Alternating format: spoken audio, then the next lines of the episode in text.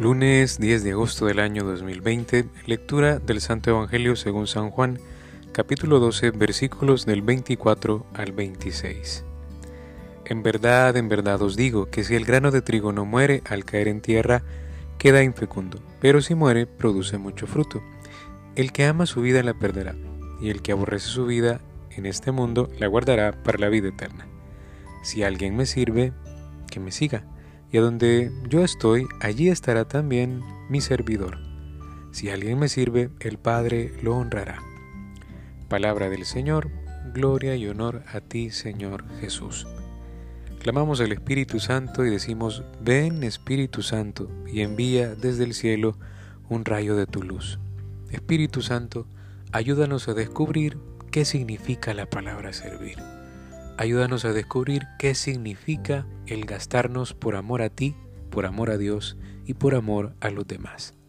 Y decimos, Jesús, ¿qué hay de nuevo?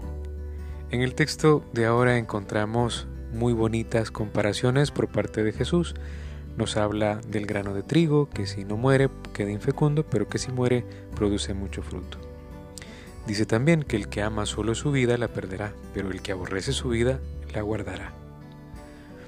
Encontraba en la Biblia de Navarra un breve comentario y ahí estos exégetas nos dicen que es una lección y un estímulo para el cristiano este texto, eh, que de alguna manera tiene que aprender a ver en el sufrimiento y en la contrariedad una participación de la cruz que redime. Morir a sí mismo, podría decir yo, superando la comodidad y el egoísmo, implica también una serie de razones que solo Dios, a través de su Hijo, nos puede ayudar a comprender. Yo pensaba que amarnos a nosotros mismos es aprender a valorarnos sin excesos. Y cuando aprendemos a reconocer lo que nosotros valemos, reconocemos también el valor del otro. La vida del cristiano, en este sentido, cuando aprendemos a valorarnos mutuamente, es servicio. Solo superando nuestro egoísmo, superando nuestra comodidad, podemos comprender más la voluntad de Dios. Y solo superando este egoísmo por amor a Dios y al prójimo, solo así podemos encontrar sentido a nuestra propia vida. Ahora, el texto que hemos escuchado de Juan parece que nos aleja de Mateo, que son los textos que corresponden, pero es que hoy celebramos una memoria, la memoria de la fiesta de San Lorenzo, diácono y mártir.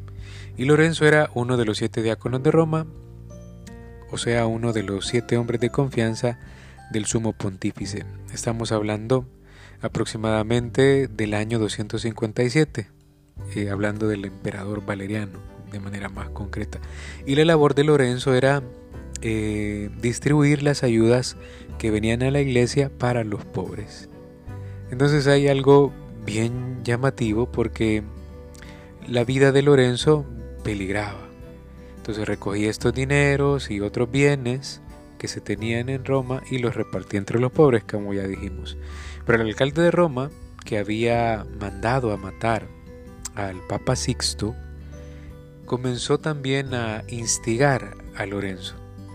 Y, este alcalde de Roma, que era un pagano, eh, amigo del dinero, llamó a Lorenzo y le dijo, me han dicho que los cristianos emplean cálices, patenas de oro en sus sacrificios y en sus celebraciones y que tienen cosas muy valiosas, tienen tesoros. La iglesia tiene tesoros, entonces me los va a traer porque el emperador necesita dinero para poder costear eh, la batalla, la guerra que quieren enfrentar. Entonces Lorenzo le pidió que le diera tres días de plazo para poder reunir todos los tesoros de la iglesia. En esos días eh, fue invitando a todos los pobres, lisiados, mendigos, huérfanos, viudas, ancianos, mutilados, ciegos, leprosos, que él ayudaba con estas limosnas de la, limosnas de la iglesia. Y el tercer día los hizo formar filas y mandó a llamar al alcalde diciéndole, ya tengo reunidos todos los tesoros de la iglesia le aseguro que son más valiosos que los que posee el emperador. Entonces llegó el alcalde muy contento pensando en llenarse de oro y plata y al ver semejante colección de miseria, y enfermedad, se disgustó enormemente, pero Lorenzo le dijo, porque se disgusta, estos son los tesoros más preciados de la iglesia de Cristo. Pues Lorenzo solo comprendió esto a través del servicio.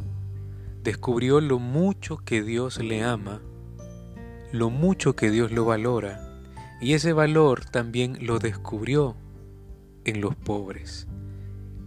Tratemos de descubrir entonces, como lo, logró Lorenzo, que a través del servicio descubramos lo felices que podemos ser. Saliendo de nuestro propio egoísmo, saliendo de nuestra comodidad, descubramos el rostro de Dios en el prójimo.